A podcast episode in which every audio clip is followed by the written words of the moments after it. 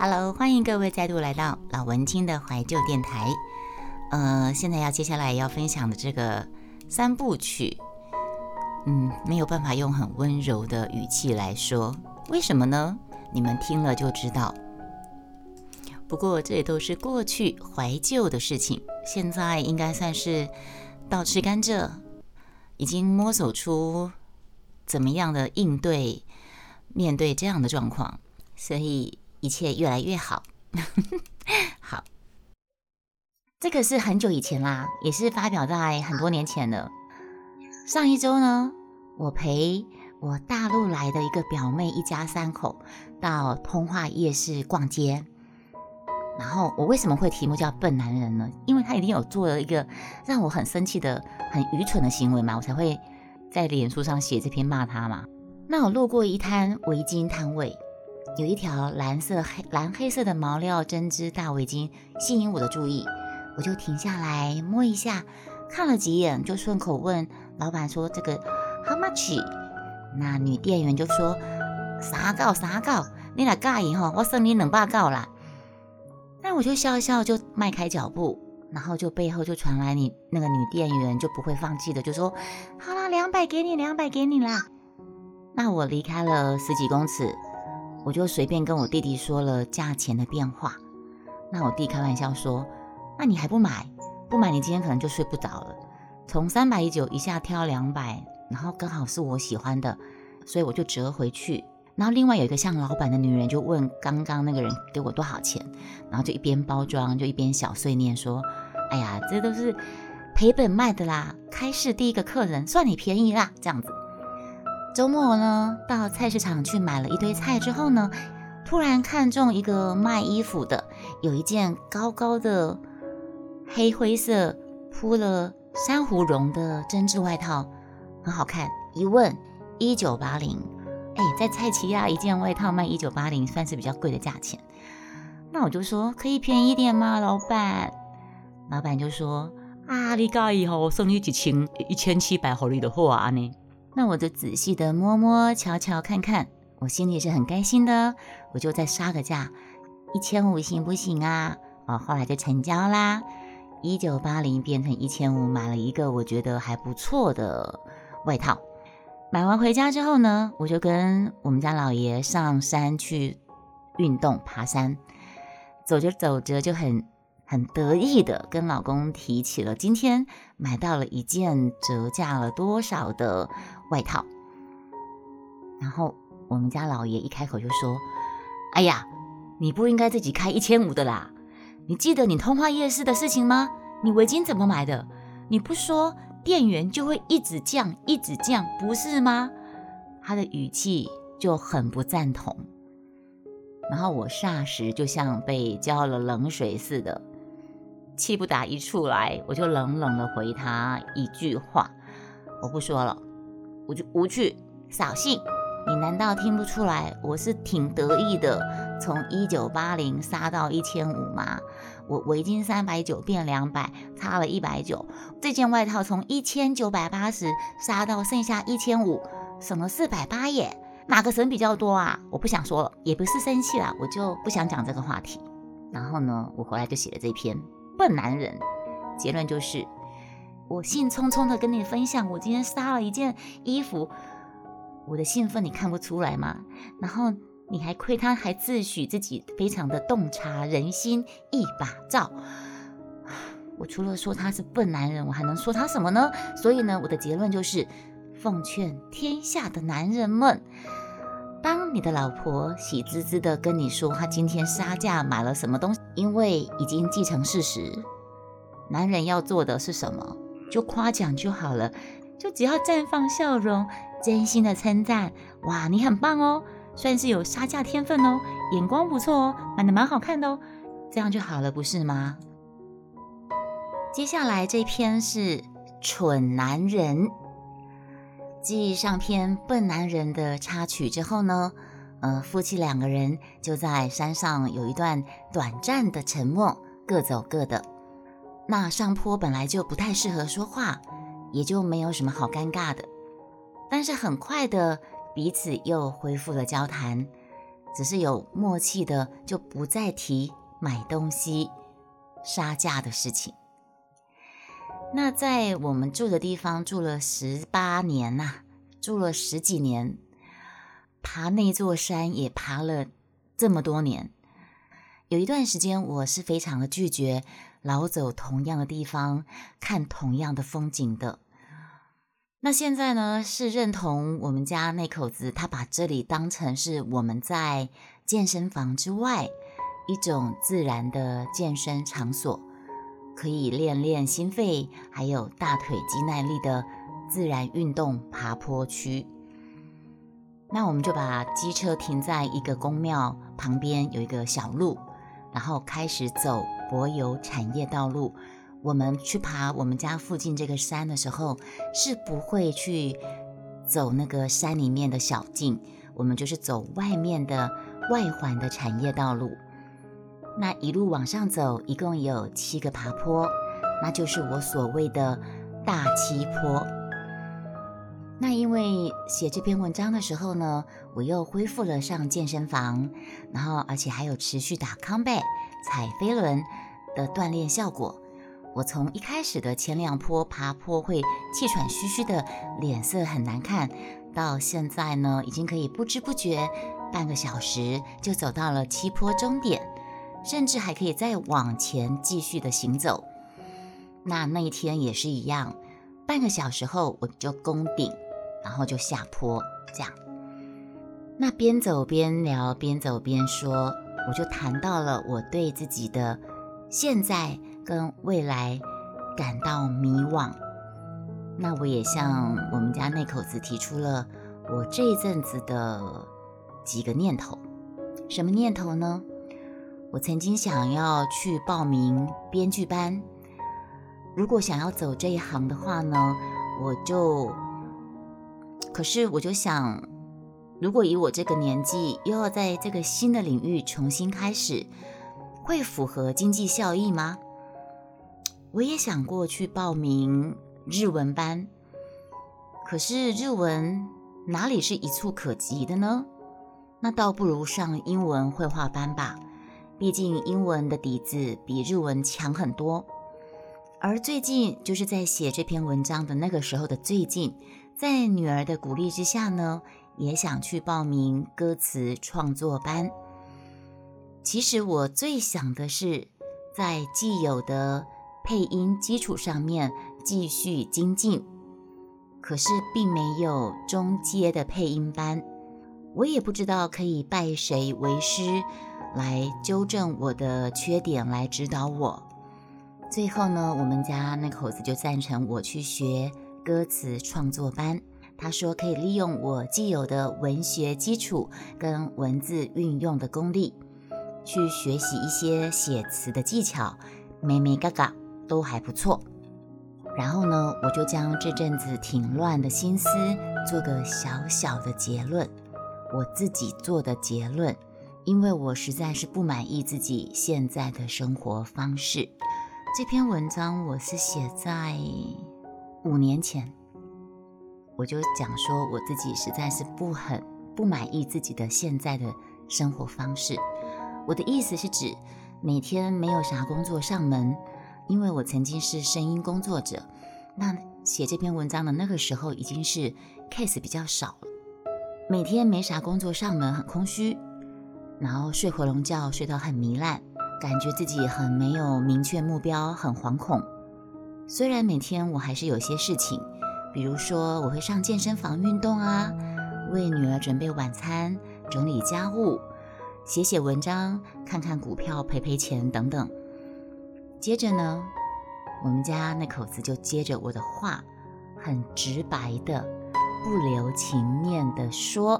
而且还说得非常的自然。其实我也很不满意你现在的生活模式。我心头一震，可是我还是很冷静的问：“哈，为什么你也很不满意我现在的生活模式？你不满意的是什么？”这个人呢？这个刚才被我评评断为蠢男啊笨男人的人呢？又忘了四十分钟前不会看人脸色，又多嘴犯的错，巴拉巴拉巴拉开始说了。他说什么呢？你刚银行离职的时候，先是调养身体，后来你说你要配音，那配了几年？可是我现在觉得你好像一直都在原地踏步，你生活也没有明确目标。我知道啦，要你再当回职业妇女，你是不可能的。那当家庭主妇嘛，你好像也没有好好当家庭主妇。以前你说你爱文学，可是我发现你现在也没有看书的习惯啊。那时候我的心已经其实已经凉到了底，可是我还是忍着试探的继续的说：“你觉得我没有当好家庭主妇吗？”那口子就说：“认命的家庭主妇会把家里打扫的一尘不染啊。”会知足啊，可是你也没有把家里打扫得很干净，你也常往外爬爬灶啊。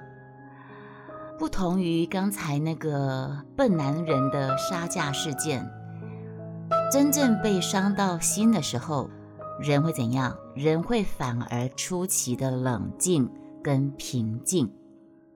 我没有什么反驳，我打哈哈的换个话题，反正也走到了我们机车停放的地方。就骑车下山了。可是我知道我自己的心里有一股不平跟怨怼，正在蠢蠢欲动。我只是表面佯装镇定。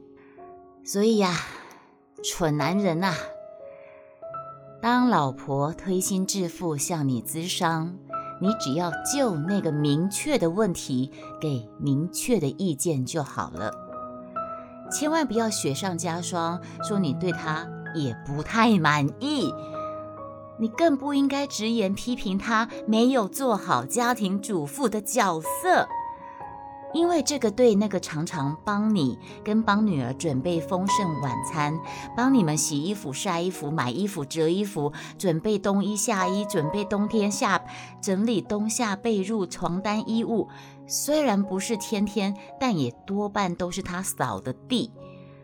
帮你管钱，帮你管账，帮你替婆家出这个钱，帮你婆家出那个钱，替你操心女儿功课，忧心女儿身体。虽然现在案子少，但是也曾经有过案子很多很忙的时期，他也有在赚钱。毕竟他也是有在配音赚钱。这几年来，其实是有工作不间断，不全然是全职家庭主妇的太太来说。你的一句轻描淡写，你没有深思熟虑就脱口而出的，你没有做，你也没有做好家庭主妇的角色，这句话真的他妈的太伤太伤我的心了。我只能说，你不只是笨男人，你还真的是太蠢了，你是一个蠢爆的男人。蠢到你不知道自己是烧了几辈子的好香，才可以娶到我这个眼睛勾着喇叭，到现在还不离不弃的傻女人。当时写这篇，充满了怨念，应该是一把刀快要砍出去了吧？台面的朋友，你们应该很少听到雅轩这么的。义愤填膺的念一篇文章吧。好，这就是今天要跟你们分享的笨男人跟蠢男人。其实还有一篇呐，你们想听吗？那叫什么？狂男人，狂妄的狂。好，我一起录，趁现在刚好没有人在家。如果太长，我可我就分集上 podcast。好，我来找狂男人。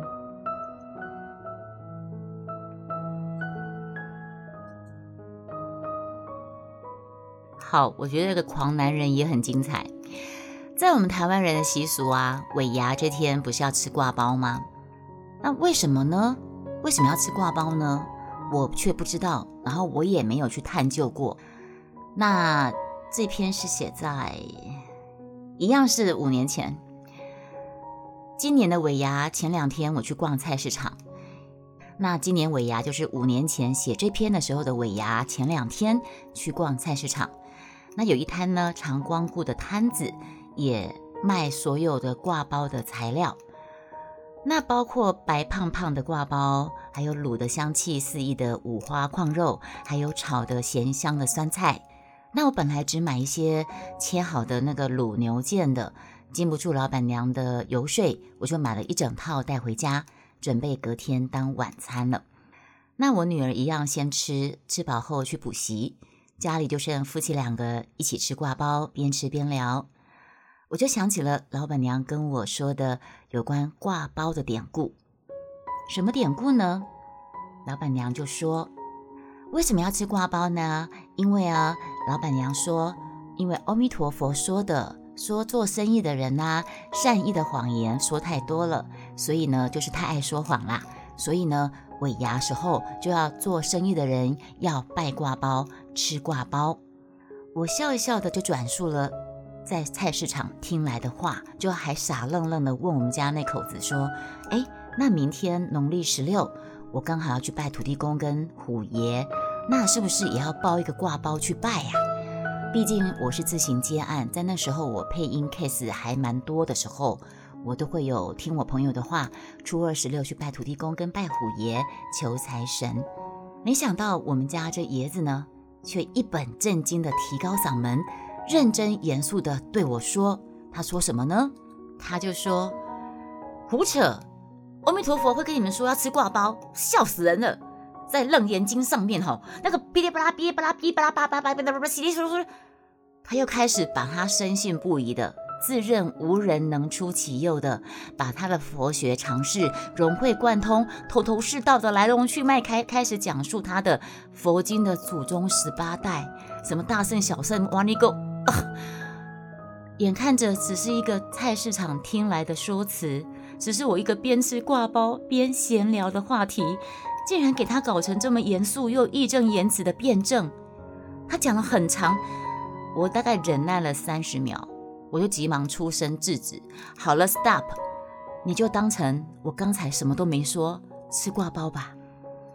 这个狂妄男人还不放过我。他用很激动的表情语气，继续的质问我。我真是没想到，哎，你都常听我说佛的故事了，你怎么还会问这么愚蠢的问题呢？你怎么会这么迷信呢？这下子换我大声了，我真的是他奶奶的，我我就说立马帮帮忙好吗？我就说了一个菜市场老板娘说的故事，我当笑话的说给你听，你叫个什么真呐？然后我就换我大声，我就说，就像圣诞节，我也带女儿去教堂望弥撒，就像我们家也有做圣诞节的摆设。中元节我也去基隆看普渡，尾牙就跟着吃挂包。就是好玩，for funny 嘛，for fun 嘛。你老婆我就爱凑热闹，爱跟流行。你不了解我吗？这跟我迷信不迷信有什么关系呀？这跟蠢不蠢又有什么相干呐？竟然说我蠢，说我迷信，说我问怎么，我怎么会问这么愚蠢的问题？说我怎么会相信老板娘说吃挂包是阿弥陀佛叫我们要做生意的人要吃的？我说这跟老板娘说的是真的假的有关系吗？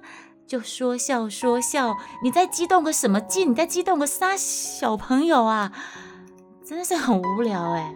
说完之后，我我就离开餐桌了。末了，我从房间朝外丢出一句话：谁跟你说佛能够说得过你呀？谁敢跟你说佛啊？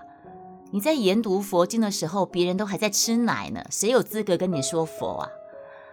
这个男人呐，我就在我的文章后面写。这个男人不只是笨男人、蠢男人，偏偏还狂妄的要命。